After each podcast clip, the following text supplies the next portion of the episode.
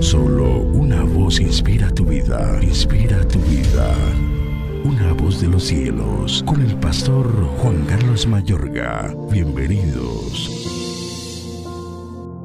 Y sabemos que a los que aman a Dios, todas las cosas les ayudan a bien. Esto es, a los que conforme a su propósito son llamados.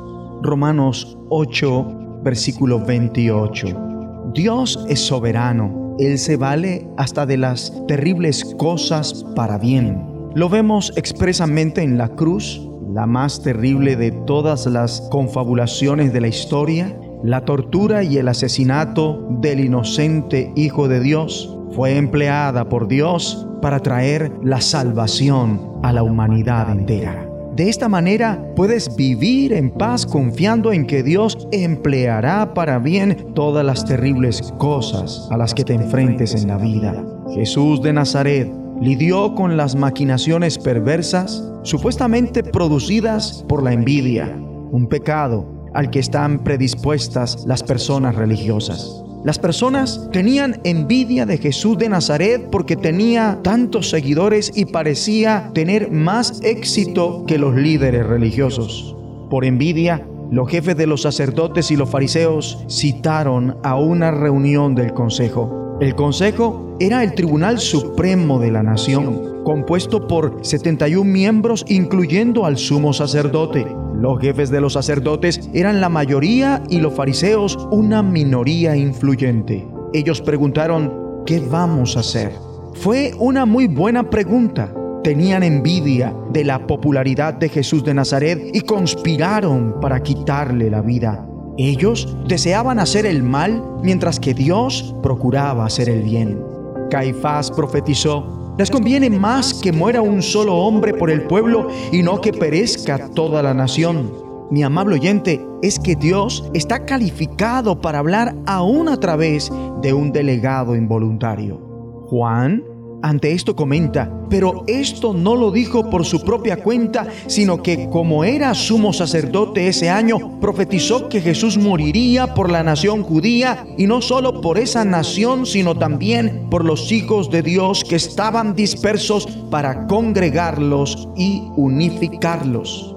Quizás porque él conocía del complot en su contra, Jesús ya no andaba públicamente, sino que salió de la región, se quedó con sus discípulos. Pero este no era el desenlace de la hostilidad a la que Jesús de Nazaret se enfrentaba. La hostilidad de Judas tuvo que ser lo más lamentable de todo. Cuando María derrama el perfume sobre los pies de Jesús, Judas reprocha, ¿por qué no se vendió este perfume que vale muchísimo dinero para dárselo a los pobres? Esta aparentemente es una observación perfectamente válida, pero leemos, digo esto no porque se interesara por los pobres. Sin lugar a dudas, tuvo que ser muy desagradable para Jesús de Nazaret que su amigo y discípulo Judas estuviera robando dinero de las ofrendas hechas por los generosos donantes de Jesús y sus discípulos. Jesús de Nazaret sencillamente reacciona a la observación de Judas diciendo, a los pobres siempre los tendrán con ustedes, pero a mí no siempre me tendrán. Ahora, cabe aclarar que el Señor no está diciendo que nos quedemos de brazos cruzados con respecto a los pobres. El hecho de que jamás llegaremos a erradicar la pobreza en el mundo no significa que no debamos intentarlo a fin de cuentas, la compasión por los pobres fue esencial en el ministerio de Jesús de Nazaret. Más bien el Señor estaba dirigiendo la atención de sus discípulos hacia la importancia de lo que María había hecho y de siempre darle a él la preeminencia aún pese a los pobres.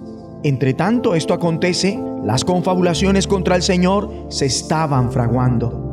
La envidia puede llevar al asesinato no solo fraguaron matar a Jesús de Nazaret, sino que incluso efectuaron confabulaciones para asesinar a Lázaro, pues estaba llevando mucha gente a la fe. En cambio, lo asombroso de este pasaje es el modo en que se aprecia la mano de Dios en acción en todo esto. A pesar de la hostilidad y el mal hecho, el propósito final de Dios todavía siguió cumpliéndose.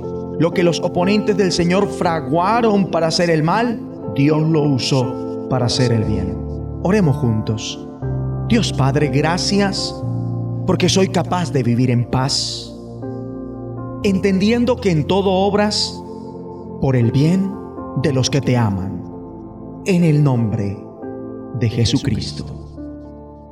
Una voz de los cielos, escúchanos, será de bendición para tu vida, de bendición para tu vida.